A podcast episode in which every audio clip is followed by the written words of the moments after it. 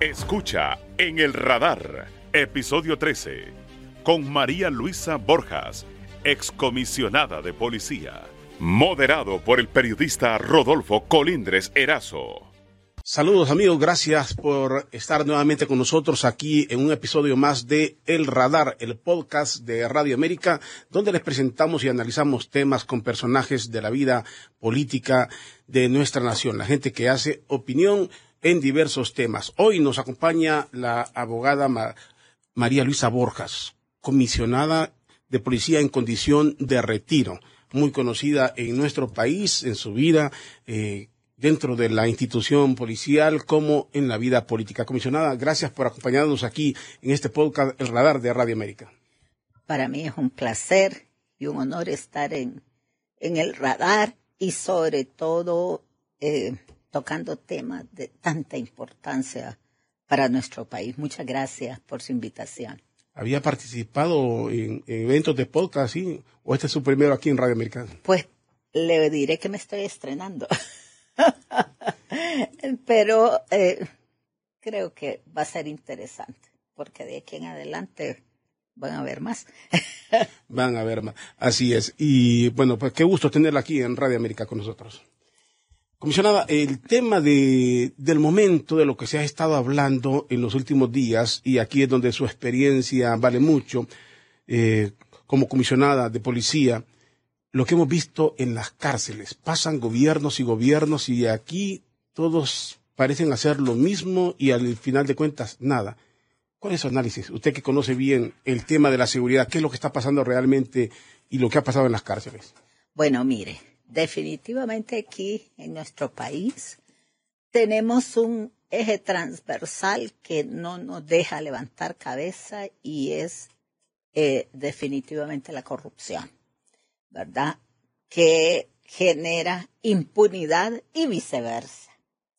Mire usted desde cuándo que supuestamente regresamos a la vida democrática, han pasado tantos gobiernos de diversos partidos, como usted bien lo mencionaba, pero a ninguno realmente le ha importado mejorar las condiciones de las cárceles sí han sido una gran fuente de ingresos y precisamente este conflicto del día domingo, pues yo lo atribuyo a un pleito de poderes. Están tanto militares como policías, están eh, pujando para lograr el control de los centros penales que históricamente han sido grandes fuentes de ingreso.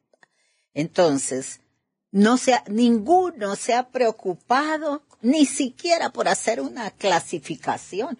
En los centros penales no hay una clasificación de procesados y condenados o una clasificación de mayor o menor peligrosidad o una clasificación de buena o mala conducta. Por el contrario, son premiados más bien los de mala conducta. Entonces, mientras esta situación continúe, definitivamente no vamos a poder resolver el problema de las cárceles. Mire, ahí hay una tremenda corrupción. En todos los gobiernos, en las cárceles han ingresado armas, ha ingresado droga, ha ingresado licor. Bueno, no hace mucho circuló un, un video donde en una cárcel de supuesta máxima seguridad están celebrando la Navidad. Óigame, con asados, con bar, con, bueno, hasta vimos uno de los de los reclusos ahí paseándose con una K-47 terciada. Dígame, ¿en qué lugar del mundo un centro penal va a tener ese tipo de libertades, por favor, verdad? Y de violaciones a las normas. Mire aquí los juzgados de ejecución, que son los que tienen que velar porque las penas se cumplen, están completamente alejados. Los juzgados de ejecución deberían estar próximos a los centros penales para que realmente puedan cumplir con su función. Ahora, comisionada, hay algo que me llama la atención, porque usted dice es un pleito de poder. y que en las cárceles se ha generado mucho ingreso, policías y militares, y, y se genera mucho ingreso. ¿De qué ingreso estamos hablando aquí? ¿Qué, qué tipo de ingreso específicamente? Mire, ahí tiene estipulada una tarifa el uso de una cama, por ejemplo. Si la cama es en una tarima, la parte de abajo tiene un precio, la de arriba tiene otro precio. Si quieren que entren visitas, hay que pagar. Si quieren que entre determinados alimentos o, o no digamos otro tipo ya de, de productos prohibidos, ya los precios se triplican, se cuadriplican eh, los usos de los celulares. Ahí hay personas que alquilan los celulares y cobran una cantidad exorbitante por cada minuto de uso en los celulares. pero se supone está bloqueado, supuestamente la señal. pues ese es el problema, que no están bloqueados. Mire usted cómo se comunican abiertamente al exterior y, por ejemplo, ese, ese conflicto del día domingo, eso fue sincronizado y organizado. ¿Cómo lo van a hacer si no hay comunicación supuestamente para el exterior y mucho menos con otro centro penal? Ahora, ese, ese, esa corrupción y de lo que usted me habla, de, de, esos ingresos que cobran por todo eso, obviamente aquí lo clasificamos en, eh, en un abuso de poder y corrupción pero también se ha conocido que desde las cárceles eh, se fomenta la extorsión. ¿Se está extorsionando a conciencia o con la participación de autoridades en el país? Definitivamente no lo podrían hacer si no fuera así. Si no hubiera colusión con las autoridades, no podrían extorsionar, no podrían ingresar armas. A mí que no me vayan a decir que son los familiares que ingresan armas de grueso calibre o, o granadas, como en este caso, que estalló una granada. ¿Cómo va a entrar un familiar, una, un artículo, un artefacto de, de esa naturaleza? es que si lo puede ingresar, póngale que un familiar, eh, eh, en algún caso de lo más ingenuo, pueda intentar hacer algo, pero el asunto es, ¿por qué Pascón pasa? Porque se supone que los militares o los policías o, la policía penitenciaria, los, los, anillos de seguridad detectarían todo eso.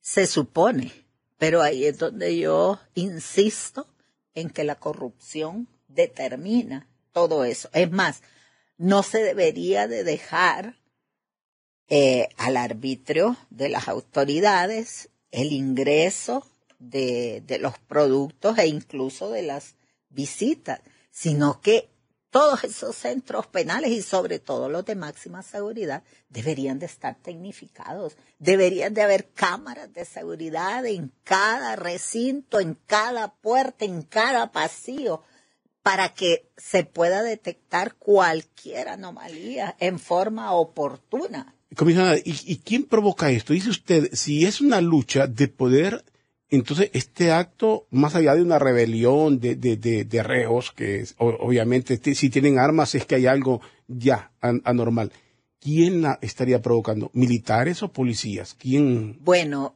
como los militares fueron excluidos del Instituto Nacional Penitenciario eh, y se le dio temporalmente la responsabilidad a la policía, pero hemos visto que ha continuado igual.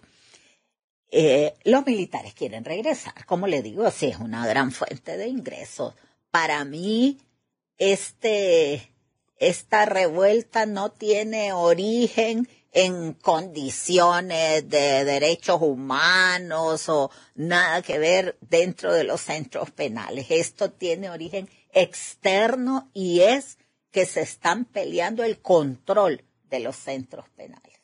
No son los reos que están protestando por, por situaciones de, de, violación a derechos humanos o de condiciones infrahumanas como ellos lo, lo quieren hacer creer. Esta lucha es por el control del Instituto Nacional Penitenciario. Recientemente dialogaba con don Andrés Pavón, usted lo conoce obviamente, defensor de derechos humanos. Él decía que aquí eh, también hay detrás algo provocado para justificar la construcción de nuevas cárceles, que es lo que se había hecho, se quiere copiar el modelo salvadoreño, y quienes estarían por construirla, e incluso algunos diputados que hacen lobby para que eliminen unas cárceles y construyan otras, ese sería otro de los grandes negocios, la construcción de esas megacárceles. Bueno, es que aquí todo es negocio. Aquí todo eh, se realiza en función de ingresos económicos, no en función de resolver los problemas. Se supone que cuando construyeron esas cárceles de máxima seguridad, tendrían todos los eh, que le dijera los mecanismos y, y, todo para poder controlar una, una cárcel de máxima seguridad. Pero siempre están los filtros, siempre hay las fisuras. Mire, por eso no se debe dejar definitivamente en manos de los encargados de la, de la seguridad eh, todas las decisiones que se tomen para los centros penales. Por eso se debe descansar y se debe apoyar en tecnología, porque mire, puede ser que sean sobornados, puede ser que el superior que recibió una buena cantidad de dinero les ordene a sus subalternos que dejen ingresar tal o cual cosa, o también se dan casos en que los mismos mareros eh, amenazan la vida de los, uh, de los agentes penitenciarios, porque ¿dónde viven los agentes? Viven en esos lugares marginales, en esas colonias, y muchas veces son eh, vecinos con esta gente. Y entonces simple y sencillamente le amenazan la familia y estos tienen que acceder a cualquier petición que les hagan. Por eso hay que protegerlos, hay que blindarlos. Bueno, y la intervención eh, anunciada por el gobierno, por la señora presidenta Xiomara Castro, eh, ¿dará resultados o estamos ante un escenario muy repetitivo en el país, eso de las intervenciones? Mire, seguimos con los mismos vicios del pasado, ¿verdad? Imagínese usted en la narcodictadura anterior. Eh, eran comisiones interventoras para todo uno solo de los problemas no lo pudieron resolver. Comenzaron con el seguro social y a dónde está. Nunca se resarció el seguro social del dinero que le saquearon. El imprema, más bien fueron a descapitalizar el imprema. La, la depuración de la policía, toda una farsa, porque dentro de la institución policial continúan aún personas eh, que están vinculadas tanto con el crimen organizado como con el crimen común. Entonces, esa fue una tremenda farsa. Y en cambio, se excluyeron muchas personas que tenían un buen récord, ¿verdad? Porque estorbaban a los intereses económicos de alguien. Entonces, esas interventoras definitivamente no funcionan, ya lo hemos visto. Intervenir los centros penales es como, como usted lo mencionaba, es repetitivo, es tener más de lo mismo y sin esperar resultados, porque ya se sabe que no, eh, no hay resultados de hacer este tipo de intervenciones. Yo creo que en este momento como una medida emergente, se deberían de, eh, se deberían asignar a los centros penales tanto el personal policial como personal militar para que se vigilen mutuamente como una medida emergente y en una forma provisional mientras se forma personal especializado para manejar los centros penales. Miren, la policía hubo dos promociones que fueron graduadas en Argentina, de, no, una en Argentina y otra en Chile, sobre administración penitenciaria. En la primera ocasión fueron cuatro oficiales y en la segunda ocasión cinco oficiales. esos oficiales vinieron graduados. Ninguno de ellos fue asignado a los centros penales porque tenemos esa mala costumbre que se manda a la gente a especializarse en una rama y los traen y, los asignan en un lugar donde nada que ver con la especialidad que tomaron.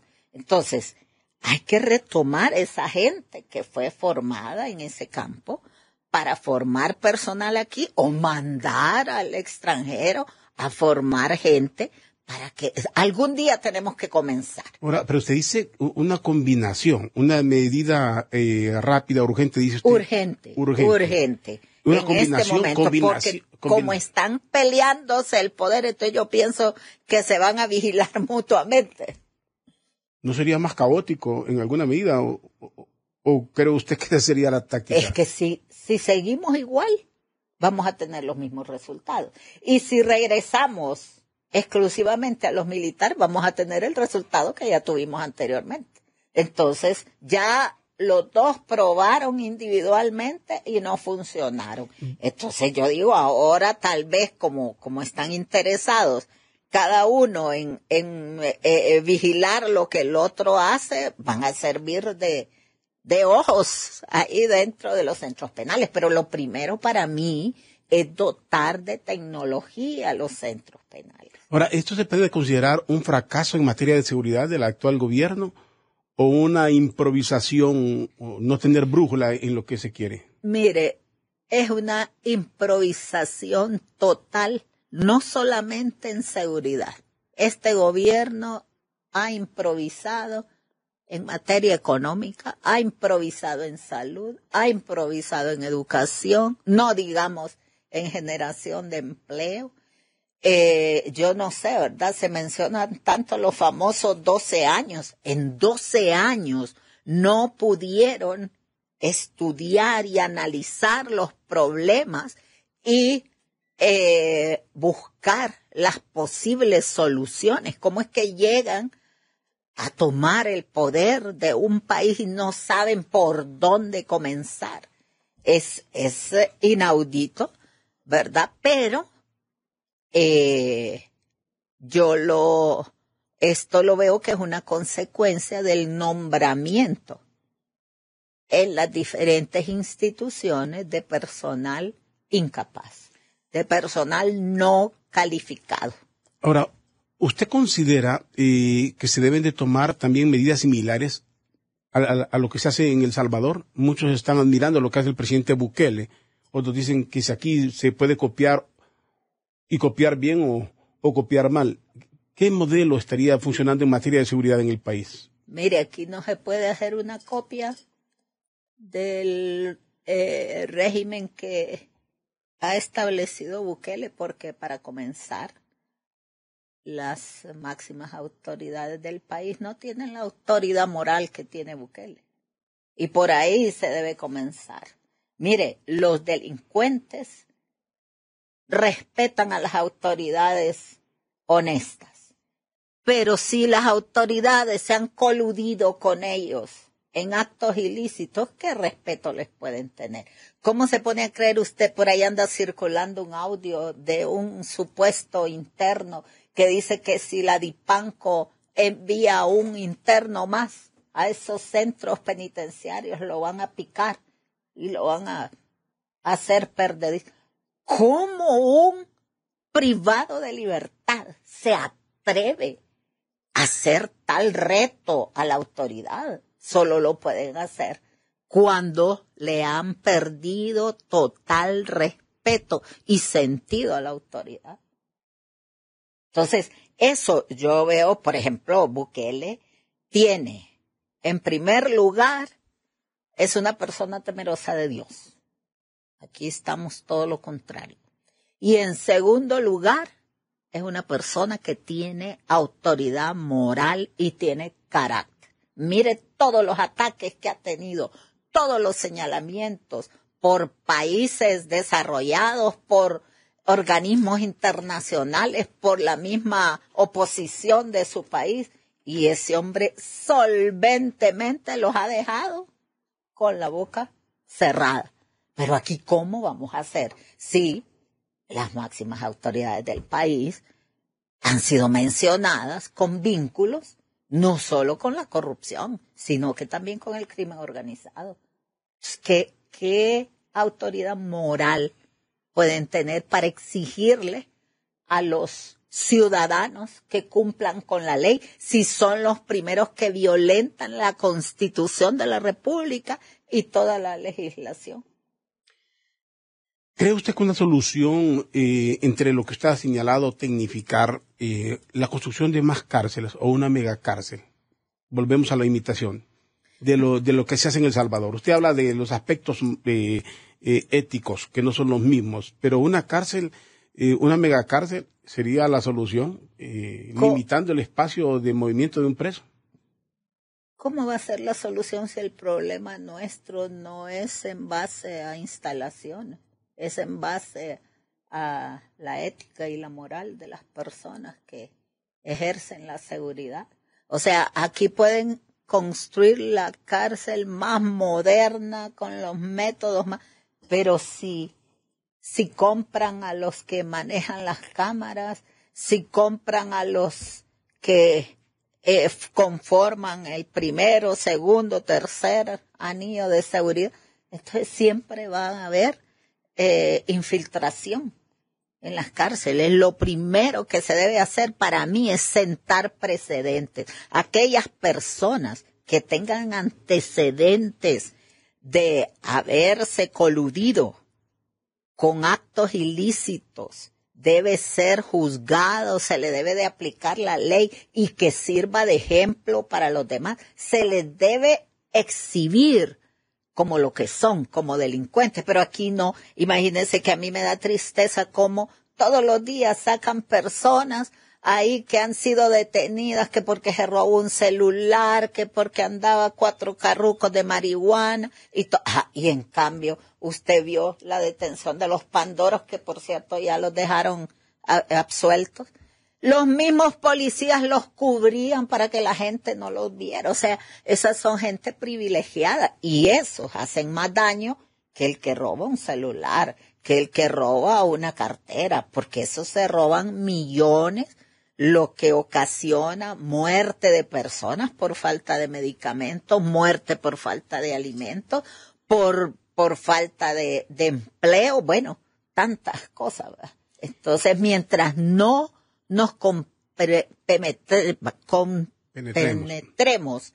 de que aquí se debe establecer realmente los valores éticos y morales y se debe exigir a los funcionarios rendición de cuentas, que se establezca una, eh, una gestión por resultados, aquel funcionario que no, no funciona, valga la redundancia, que no cumple con su deber, tiene que ir para afuera. Ahora, en esto de, volviendo al tema eh, eh, específico de los centros penales, dice usted, aquí hay una lucha de poder, los militares quieren volver al control. Eh, ¿Qué papel está jugando el poder ejecutivo? ¿Son ingenuos? ¿Detectan esto o están en, un, en algún bando ellos específico? ¿Qué están ganando? Se están burlando de ellos. Por lo que yo estoy viendo, como que ya tomaron partido en un, en un sector, ¿verdad? Ya tomaron partido y, y ¿Cuál es el sector? Y por lo que se ve, ellos quieren que los militares regresen. Porque en este momento tienen a los militares a boquita que querés, ¿verdad? Porque les da miedo que, que les den un golpe de Estado. Entonces, están, bueno, imagínense que el viceministro de Defensa, han, salido los audios ahí, se han eh, viralizado de la participación directa de este personaje, ¿verdad? Involucrado con personas del crimen organizado y ahí sigue en su cargo, nada menos que el viceministro de Defensa en nuestro país. Entonces, ¿qué podemos esperar? Eh, dentro de, de la policía también han sido mencionados oficiales de alta jerarquía, involucrados en actos ilícitos, pero la autoridad no hace nada, el Ministerio Público no hace nada, los juzgados no hacen nada, entonces esta gente continúa. En la campaña, usted recuerda que una de las banderas que utilizó el Partido Libre, la señora Xiomara Castro y don Manuel Zelaya Rosales, era los militares a los cuarteles. Entonces estamos en una contradicción. Bueno, ya lo vi.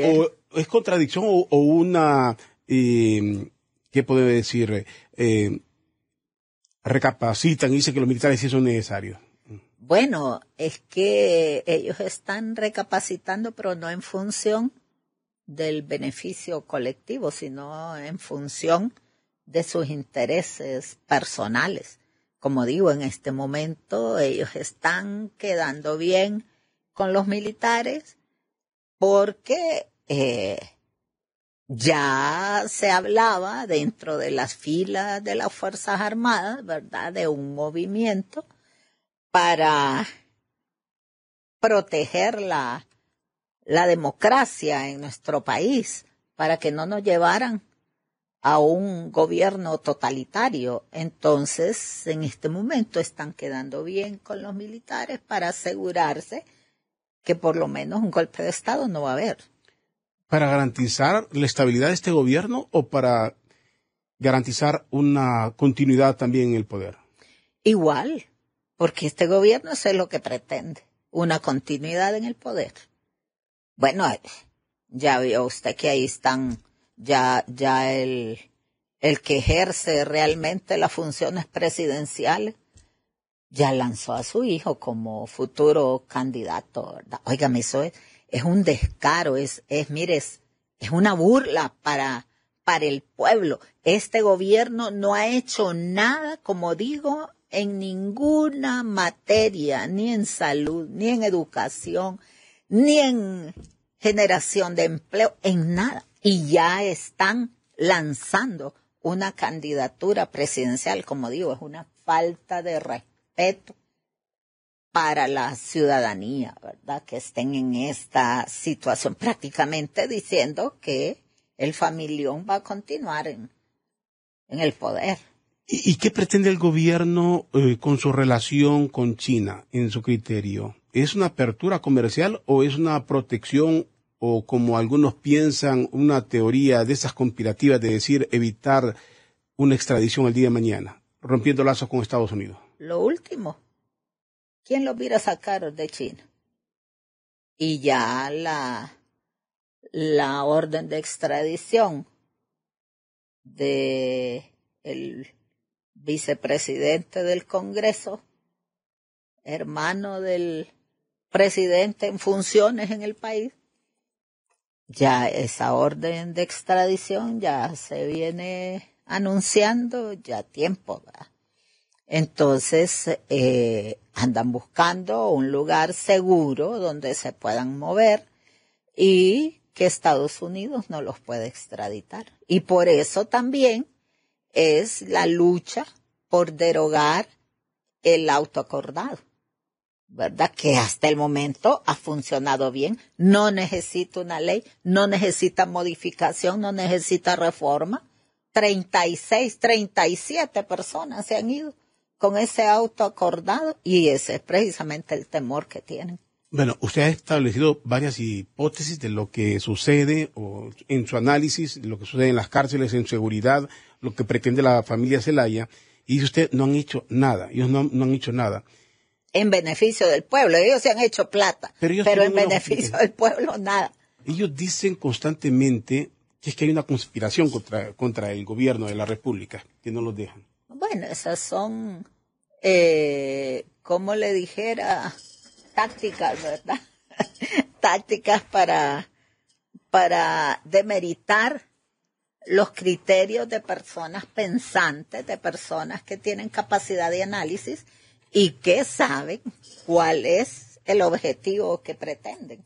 Entonces, naturalmente, ellos tienen que hablar de conspiración, de señalamiento, de desprestigio, pero si es que los hechos están a la vista, no es que se están inventando cosas, ¿verdad? Los hechos los tenemos ahí palpables. Entonces no, es una cosa que no se puede negar. Mire, Hoy estaba leyendo yo una, un escrito de la doctora Montserrat Arita.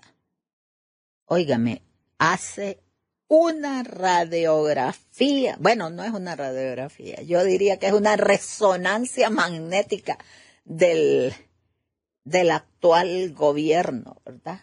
Que, o sea, la mayoría de las personas coincidimos con el mismo, ¿verdad? Eh, no es posible, no es posible que nuestro país, teniendo tanta riqueza, eh, siga en la situación en la que estamos. Mire, el gobierno no genera ninguna riqueza, no genera ningún bien, todo eso es de los contribuyentes, es de la población. Entonces, ¿cómo es que este gobierno se da el lujo de gastar a manos llenas en cosas superfluas, en cosas fútiles que no tienen ningún beneficio para la sociedad, como que si estuvieran eh, decidiendo en una hacienda propia o en su propia casa, ¿verdad? Es, es como le digo, es, es una falta de respeto para la, dignidad humana. ¿El gobierno está actuando solo en el partido con el Partido Libre o una parte del Partido Libre o, está con la complicidad de otros sectores u otros partidos? No, yo lo he mencionado varias veces. Eh, tenemos un cogobierno. El lado oscuro del Partido Nacional, lado oscuro del Partido Liberal y el lado oscuro del Libre. Esos son los que están gobernando en este momento. Porque en todos los partidos hay gente buena, pero en este momento están cogobernando los lados oscuros de esos tres partidos. Bueno, y aquí entonces le pregunto, aquí en la parte final, ¿qué nos queda por hacer a los hondureños? Porque nos dicen que hay problemas en las cárceles, que hay que intervenirlas. Usted dice, esto va más allá, eh, se trata de negocios, de lucha de poder, estrategias del gobierno de autoprotegerse. ¿Qué nos queda? ¿Qué, le, depara a Honduras o los hondureños? ¿Qué, debemos de hacer para que las cosas cambien? Pronunciarnos. Es que eh, hemos sido indiferentes, hemos sido abúlicos hasta cierto punto y, y no debemos de permitir, por ejemplo, mire, se han presentado varias eh, varios recursos de inconstitucionalidad por esa injerencia del esposo de la presidente en los asuntos del Estado. Él es un simple asesor.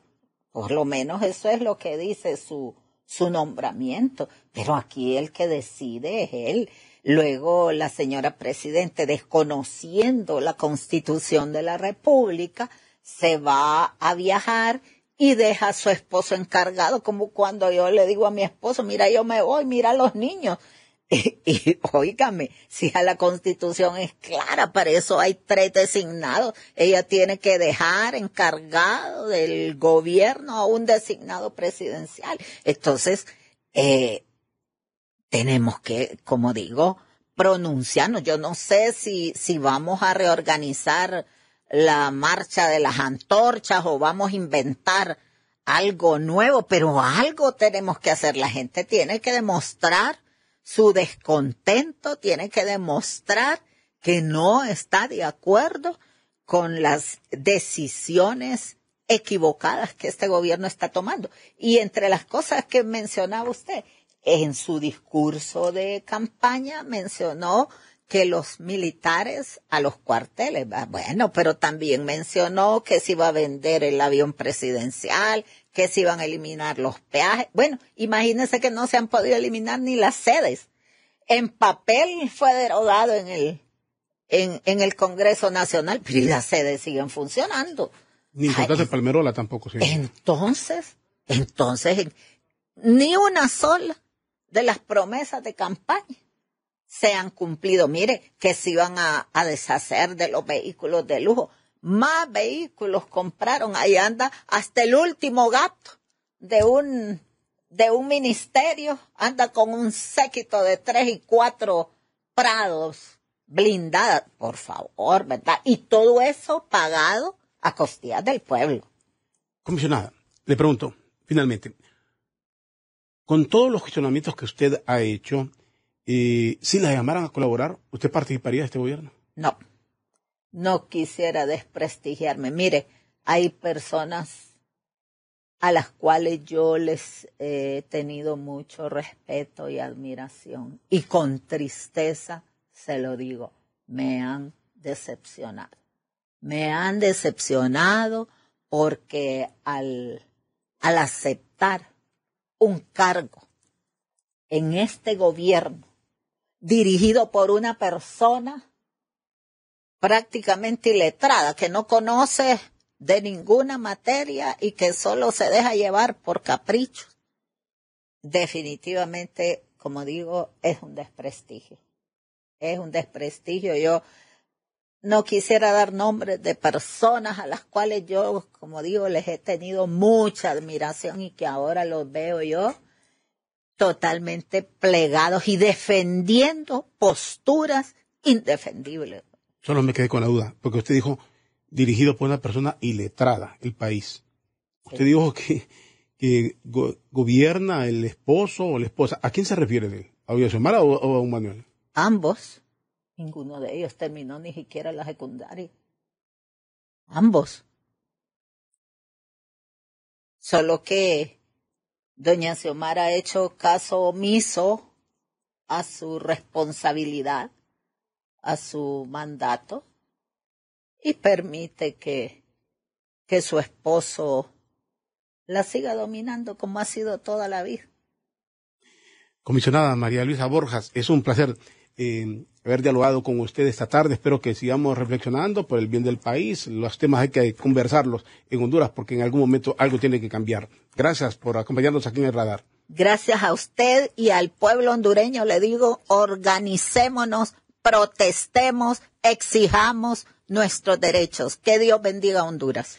La comisionada en condición de retiro, María Luisa Borjas, nos acompañó en este episodio de El Radar en Radio América. Gracias a todos ustedes por siempre estar atentos a estos episodios.